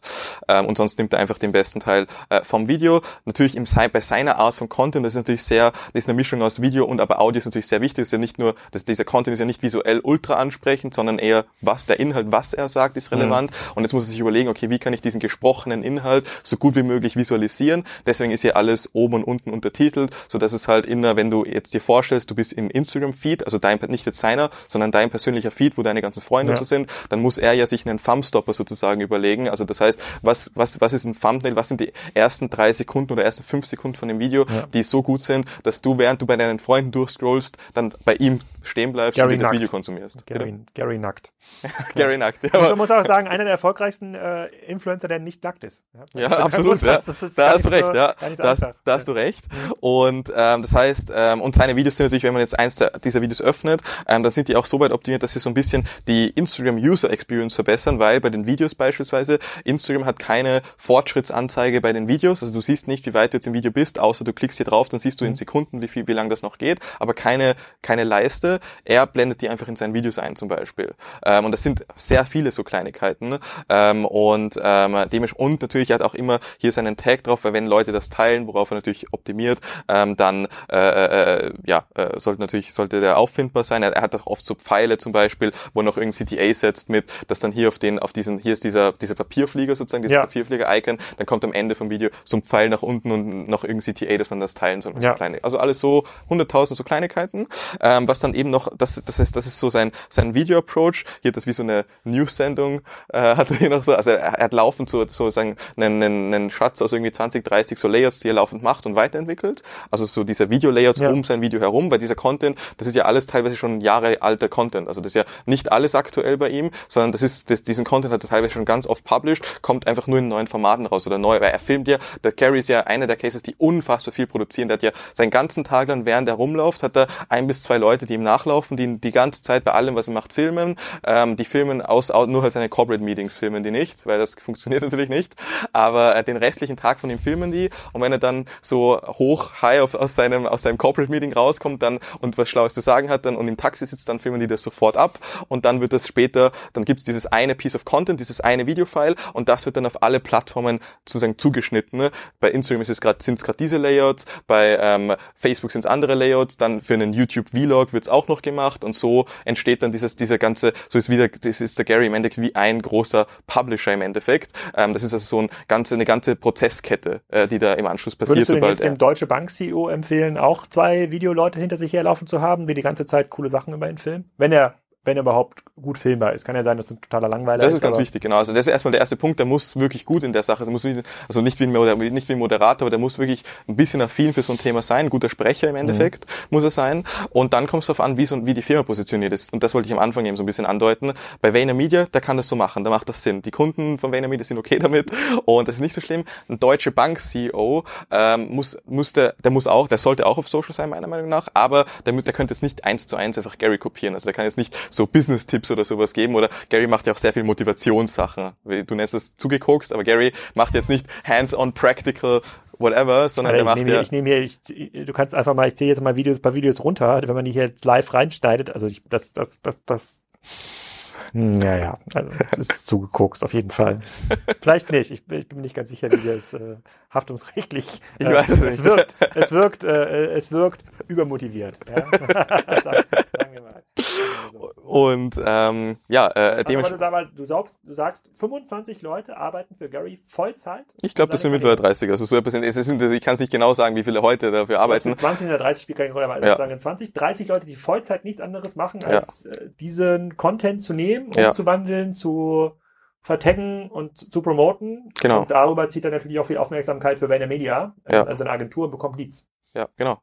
Ähm, so, weil er Sohn, weil er, weil er mittlerweile schon wie ein Star ist. Also das heißt, der, man kann nicht sagen, durch dieses Video hat er 38 Leads generiert, sondern durch seine ganze Presence auf Social. Er ist sozusagen der Guru für das Thema, weil er selber so erreichbar ist. Und er, smart, er macht das dann noch smart weiter, weil man muss das auch noch unterscheiden. Hier reden wir von jemand mit 4,6 Millionen Followern auf, auf Instagram. Das ist also schon sehr, sehr krass. Und auf dem Level, jemand, der 4 Millionen Follower hat, der muss andere Sachen machen als jemand, der 200.000 hat. Bei Gary ist es deswegen jetzt auch schon so weit, dass der ähm, sich zum Beispiel, was der gerade culturally äh, sich sozusagen leverage, ist, ähm, der lädt je, fast jeden Tag, alle paar Tage so Rapper ein zu sich. Tatsächlich, also in der, in, in, wir reden hier jetzt vom amerikanischen Markt. In, Ameri in Amerika ist das Rap-Thema auch riesig, also kann man sich gar nicht vorstellen. Und was der, und, um das jetzt, und er sagt ja immer, äh, dass er gern ein Rapper wäre. und ja, klingt witzig.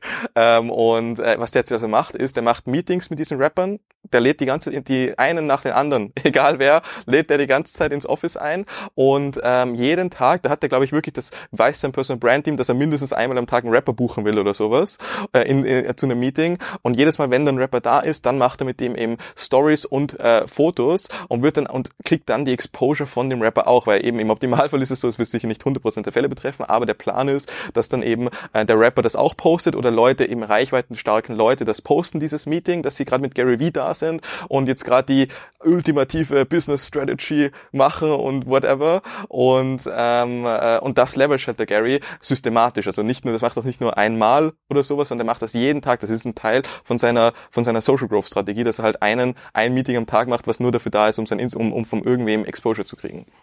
Und auf diesen, das heißt, sein, sein Instagram setzt sich also aus verschiedenen Layern zusammen. Ähm, wir sind dann nämlich auch. Äh, Was also meinst also, du, wie viel, wie viel Zeit verbringt Gary am Tag für Social? Also die er nicht jetzt in einem Business Meeting verbringt, sondern die er wirklich dann Videos dreht, vielleicht Captions selber schreibt, irgendwas beantwortet, Dinge liest? Was glaubst du, wie viele Stunden am Tag muss er das machen? Ähm, der beantwortet selber, also so Captions und so Microtests macht wahrscheinlich nicht so viel. Captions, also Captions an sich das Einzige, was der noch moderiert sozusagen, aber so DMs beantworten sagt er, dass er selber macht, aber das ist fast nicht möglich.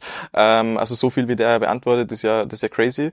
Ähm, und ähm, dementsprechend weiß ich nicht, aber äh, ich glaube, Videoproduktion ver verwendet da gar nicht so viel Zeit, weil die Videos, die wir hier auch sehen, die sind ja immer, die, der hat ja hier kein Studio oder sowas, sondern alle Videos, die wir hier sehen, wenn du das durchscrollst, die sind ja immer in irgendwelchen, bei Vorträgen, aus Vorträgen kommen diese Vi äh, Videos, aus Meetings kommen diese Videos, aus Taxis kommen diese Videos. Das heißt also, wir sehen hier aber nicht, dass er extra Zeit allocated hätte, nur für dieses Video sagt, ich gehe jetzt ins Studio und ja, mach das. Ja, das nicht, aber ist ja, ich merke es ja selber, wir, wir sprechen heute mal nicht explizit Supergraph-Account, haben wir letztes ja. Mal so ein bisschen gemacht. Ja. Ähm, aber man, man, man braucht ja quasi die Zeit im Taxi oder die Zeit auch in der Konferenz, um, um selbst zu reflektieren oder über Dinge nachzudenken. Und das wirkt halt immer ein bisschen ja. so, als hätte er das aufgeschnittene Taxi im Büro stehen und setzt sich da rein. Das ist schon, schon krass, aber auch die, ich bin die Posts sind ja nicht schlecht. Also die Formate finde ich ganz cool. Ne? Ich habe jetzt mal random einem rausgepickt. I wish I sent more emails in the 90s. Ja. I see a lot of you not posting enough on Instagram. I see a lot of you not engaging with your audience in the comment sections. I see a lot of you not using YouTube or Twitter or Snapchat or LinkedIn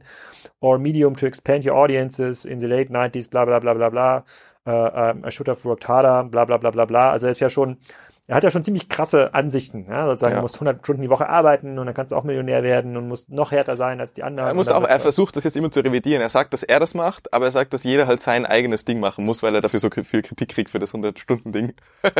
ähm, das war, das, ja, das, das sagt er gar nicht mehr so. Toller, toller, also Gary, also für jeden, für jeden, der jetzt äh, sagen will, wie funktioniert B2B-Influence äh, sozusagen auf dem Platinum-Level, ja, mhm. das ist wirklich ein Platinum Sword Leader, nicht wie der ein oder andere. Ja, das ist ein Star mittlerweile, ist wie ein Influencer. Ja, ja, so. Also, weiß ich meine, das ist äh, nicht mehr so. Ja, er ist quasi, er ist, ist der Star der B2B-Szene, ja. Das ja. kostet halt 200.000 Dollar für einen Vortrag, wenn man den halt einfliegen lassen will. Also, das wäre ja quasi die Antwort des äh, Deutsche Bank CEOs. Der würde halt sagen, okay, laden wir den nochmal ein. Ja. ja. Zu einem Event. Kostet halt eine Viertelmillion für Gary und wahrscheinlich noch einen Auftrag für, für Vayner Media. Ja. Von der Deutschen Bank. Ähm, aber vielleicht äh, sehen wir demnächst dort auch einen besseren Nordstern bei der Deutschen Bank. Okay, aber ähm, wer äh, von Gary lernen heißt siegen lernen bei Social Media. Ähm, was kann denn der Deutschland führende Influencer im B2B-Marketing Frank Thelen von mhm. Gary lernen? Okay, machen wir seine Page auf, oder? Ja, wir machen mal seine mal Page auf. So. Vielleicht ganz kurz, ich war gestern mit Frank dem Podcast, habe das schon mal angekündigt, dass wir dort, ähm, dass wir dort äh, ähm, ganz genau mal auf seine Social Media Aktivitäten, insbesondere Instagram, schauen, weil er natürlich durch die Reichweite, die er mit äh, der Höhle des Löwen gesammelt hat, eine ganz besondere ähm, Exposure hat im deutschen Markt und auch sehr, sehr viele Gründer erreicht. Und da ist natürlich jetzt die Frage, macht er das eigentlich gut oder könnte er das so ein bisschen könnte das noch besser machen. Mhm. Und er hat jetzt, ich habe hab das ja gerade aufgemacht, vor ein paar Wochen war es noch 30.000 Abonnenten, jetzt sind schon 60.000 Abonnenten. Ähm, ich klicke mal auf so ein paar Bilder. Äh, 2.000 Likes, äh, 1.100 Likes, 1.100 Likes, ähm, 4.000 Likes. Ein paar Zitate-Bilder sind noch dabei. Äh, ein paar Dinge, wo er extra in die Kamera spricht, irgendwo davor steht. Er, er nutzt ja auch Facebook-Videos. Also ich, ich, ich folge ihm auf verschiedenen Kanälen. Also er ist ja nicht nur bei Instagram aktiv. Sozusagen, what's your take mhm. on Frank? Genau. Okay, also ich scroll mir das jetzt hier auch gerade so durch. Ähm, also im Endeffekt, ähm, was natürlich schon mal der erste Blick ist, ist ähm, hier der Feed ist halt relativ unstrukturiert. Das schaut eher aus, aus, aus einer Mischung aus aus Content, den er mal unbedingt posten wollte. Das heißt, das sind ja diese die Videos, die diese blauen Videos, die kein richtiges Thumbnail haben, weil das ist zum Beispiel eigentlich theoretisch ist das ein Weltuntergang, ähm, Video hochzuladen, was kein Thumbnail hat, wo man nicht sieht. Also ich meine jetzt hier diese blauen Screens. Ja. Also die Podcast-Hörer sehen das jetzt leider nicht, aber ja. du siehst es auch oder hier ja, aber ich sehe das. Ja, im Feed genau. ganz viele blaue und dann und die Videos sind ganz lustig. Da erzählt er dann irgendwas mit äh, Judith äh, Williams von der Höhle des Löwen, aber Genau. Gar nicht so schlecht gemacht inhaltlich, aber der blaue Screen ist natürlich ziemlich nutzlos, das stimmt. Genau, man sieht hier gar nicht, was es ist. Erst wenn man draufklickt, sieht man dann und dann kommt die Überschrift langsam. Ja. Ähm, und äh, das heißt, wir haben also äh, wahrscheinlich, also ich weiß nicht, ob das so ist, aber vielleicht im Hintergrund könnte es sein, dass er schon irgendwie eine, eine, eine, eine Content-Strategie hat. Das heißt, dass er sagt, weil wir nennen das immer so ein Format-driven Approach, den du als Personal Brand haben musst, um das, um das, sag ich mal, über eine längere Dauer machen zu können, ähm, dementsprechend und sinnvoll machen zu können. Das heißt, du musst wissen, okay, pro, pro Tag oder pro Woche habe ich mindestens fünf Posts und zwei dieser Posts sind äh, das Format, wie heißt das hier bei ihm, wer hat mehr Food Investment? Also das heißt, das sind seine Learning-Formate, seine Educational-Formate wahrscheinlich. Wer schaut mehr aufs Handy, heißt hier ein wieder und dann das andere ist, wer kann besser Skateboard fahren und was haben wir noch? Wessen Garderobe ist ordentlich? Also hier, das Video geht immer los mit so einer Frage, das sind diese blauen Screens hier. Geht immer los mit einer Frage und dann kommt irgendwie ein Video dazu. Und ähm, das heißt, man muss das mal durchstrukturieren, ähm, wie viele dieser Sachen hat man. Das heißt, diese verschiedenen Assets, einmal dieses Educational Format und welche Formate hast du noch, weil du musst halt da die richtige Balance finden zwischen Educational, weil das betrifft natürlich viele Business, B2B-Brands, aber halt auch das Persönliche, weil es funktioniert nicht, wenn du einfach nur laufend sozusagen deinen, deinen Educational oder deinen Personal. Glaubst du denn, sozusagen, du kennst ja jetzt Frank Thelens äh, Online-Präsenz auch so ein bisschen, seine Investments mit Freigeist, hat er denn quasi aus deiner Sicht genug Basis-Content, Vorträge, coole Events, die man so mitfilmen könnte und denen dann auch auf, ja, nicht, vielleicht nicht Gary Vee-Level, der funktioniert ja international, aber auf so eine halbe Million, eine Million Follower zu bringen, was ja dann auch wieder cool wäre für Franks Investmenttätigkeiten, für seine Influencership auf diese Food-Startups, die er irgendwie macht. Also glaubst ja. du das genug? Also glaubst du, es würde sich für jemand wie Frank lohnen, so einen Drei-Mann-Social-Team zu haben, jemand, der mit der Kamera hinter ihm herfährt und das genauso durchzustrukturieren wie bei Gary, nur etwas kleineres Level? Ähm, ja, kommt drauf an, was Franks genaue Ambitionen sind. Ich kenne jetzt ehrlicherweise nämlich seinen Content gar nicht. Ich habe noch nie die Sendung oder sowas gesehen. Das ist ein bisschen blöd gerade, ähm, um das genau zu sagen. Ja, ich, eben, das habe ich jetzt. Aber das kennst du doch schon, die Hülle des Löwen, oder? Ich weiß, was das da, ist, aber ich Wo die fünf Leute im Sessel sitzen und sich irgendwelche weiß, banalen ja. B2C-Startups angucken. Genau, aber ich habe es eben bis dato noch nicht gesehen. Muss ich mal machen. Auf jeden Fall, ähm, die Geschichte ist, deswegen kann ich das noch ein bisschen äh, schwer bewerten, aber ähm, die Sache ist, ähm, also ich kann es jetzt nur aus einer Social-Perspektive be beurteilen, wie jetzt mhm. hier dieser Instagram-Account sich darstellt.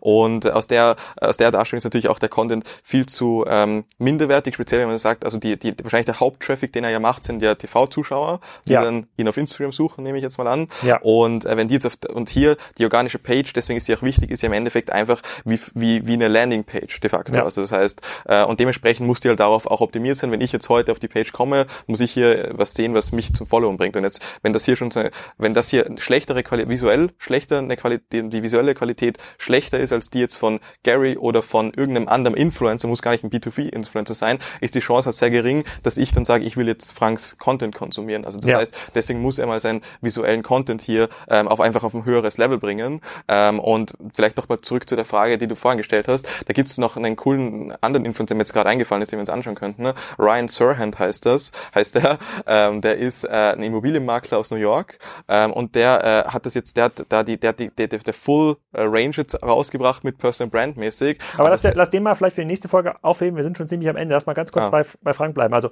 lass, bleiben wir mal die Theorie. Die Leute sehen ihn im Fernsehen, also die meisten werden ihn irgendwo auf, in, in, in TV-Formaten sehen oder vielleicht mhm. beim in einem Zeitungsinterview, sagen, googeln ihn dann, also suchen ihn dann auf, äh, auf Instagram und sehen dann einen relativ unstrukturierten Account. Hier und da gibt es mal so einen Kalenderspruch wie fokussiere dich auf dein Ziel, schau nicht nach links und rechts, sondern voraus. Ja, ist ja gar nichts, also ist ja ist halt sehr banal, ja. ist jetzt auch nicht falsch. Oder manchmal geht also es im Leben darum, mich, ich, alles zu riskieren äh, für einen Traum, den niemand sehen kann, außer du selbst. Das könnte jetzt ja bei jedem B2B-Influencer draufstehen. Ja, ähm, das ist richtig. Ähm, muss auch sagen, das Quote-Thema ist schon ziemlich durch. Also auch bei Gary sehen wir das sehr wenig Quote-Bilder sehen wir mhm. sehr wenig und es wird auch weniger.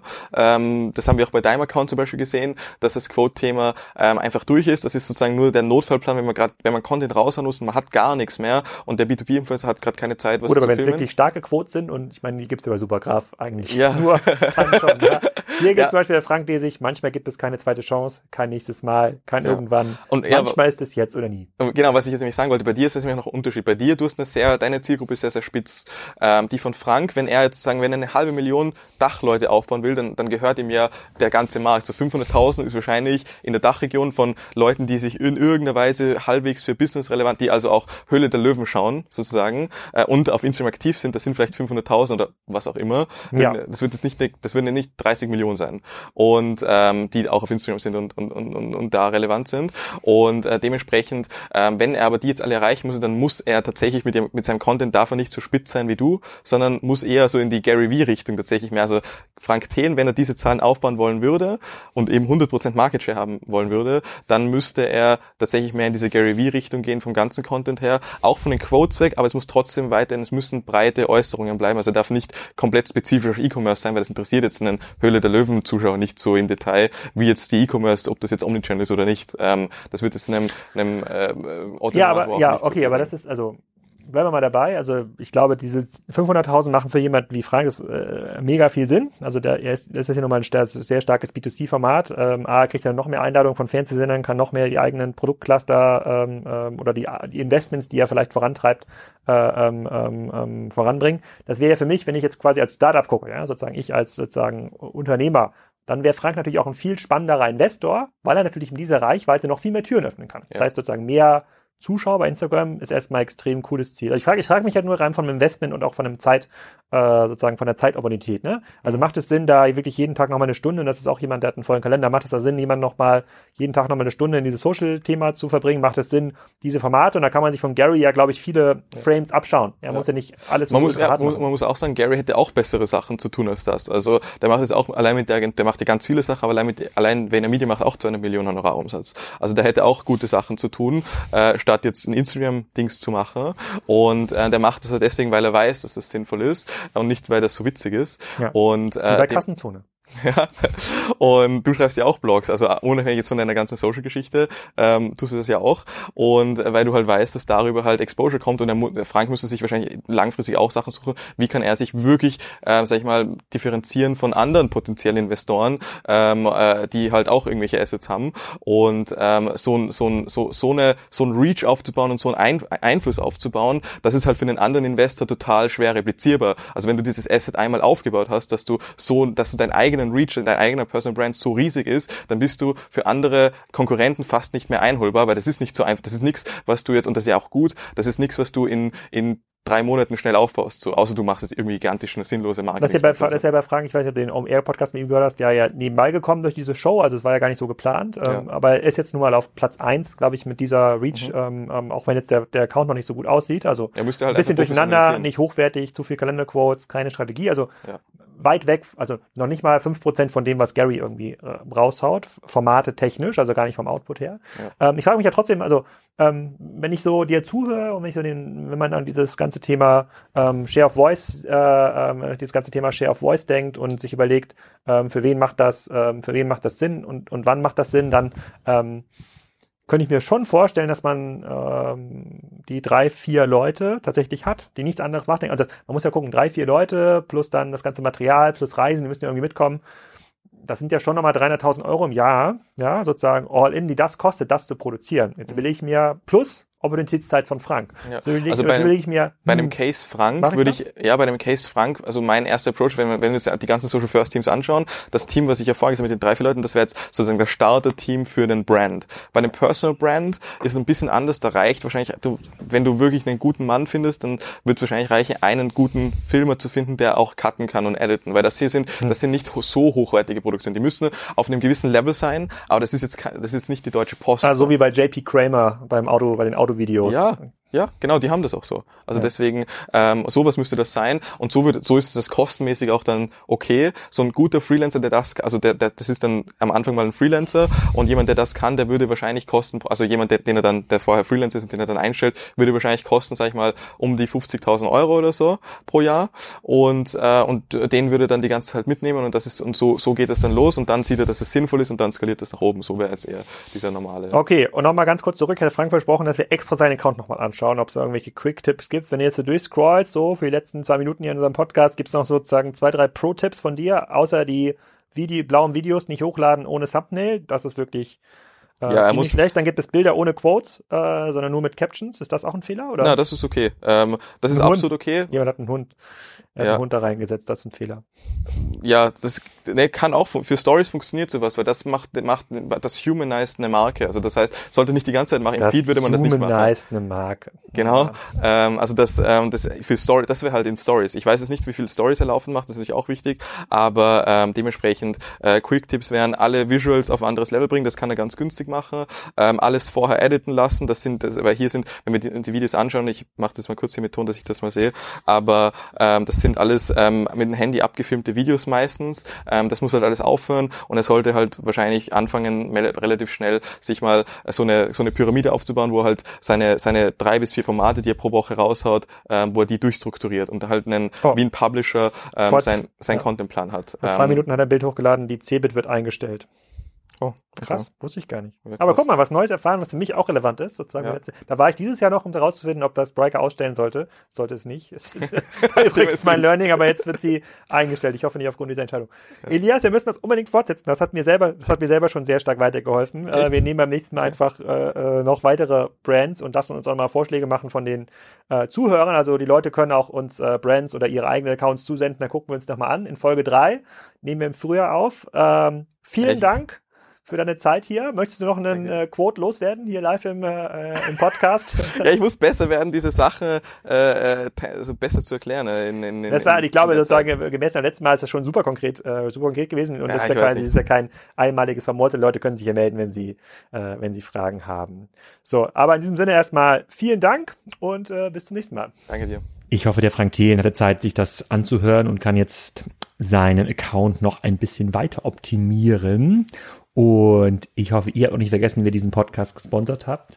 Das ist WeWork. Ihr findet alle Informationen auf we.co slash Kassenzone Hamburg. Insbesondere, wenn ihr Büroflächen in Hamburg sucht. Da ist nämlich gerade eine neue Fläche von WeWork eröffnet worden. Ansonsten könnt ihr euch auch neue Büros gerade in Frankfurt bei WeWork anschauen. In der nächsten Ausgabe, in der Folge 213, auch noch vor Weihnachten, hören wir mal, was Richard Borek bei der Digitalisierung seines Unternehmens noch so gelernt hat. Der war ja schon in zwei Ausgaben dabei und hat auch in der dritten Ausgabe ein paar spannende Themen mitgebracht.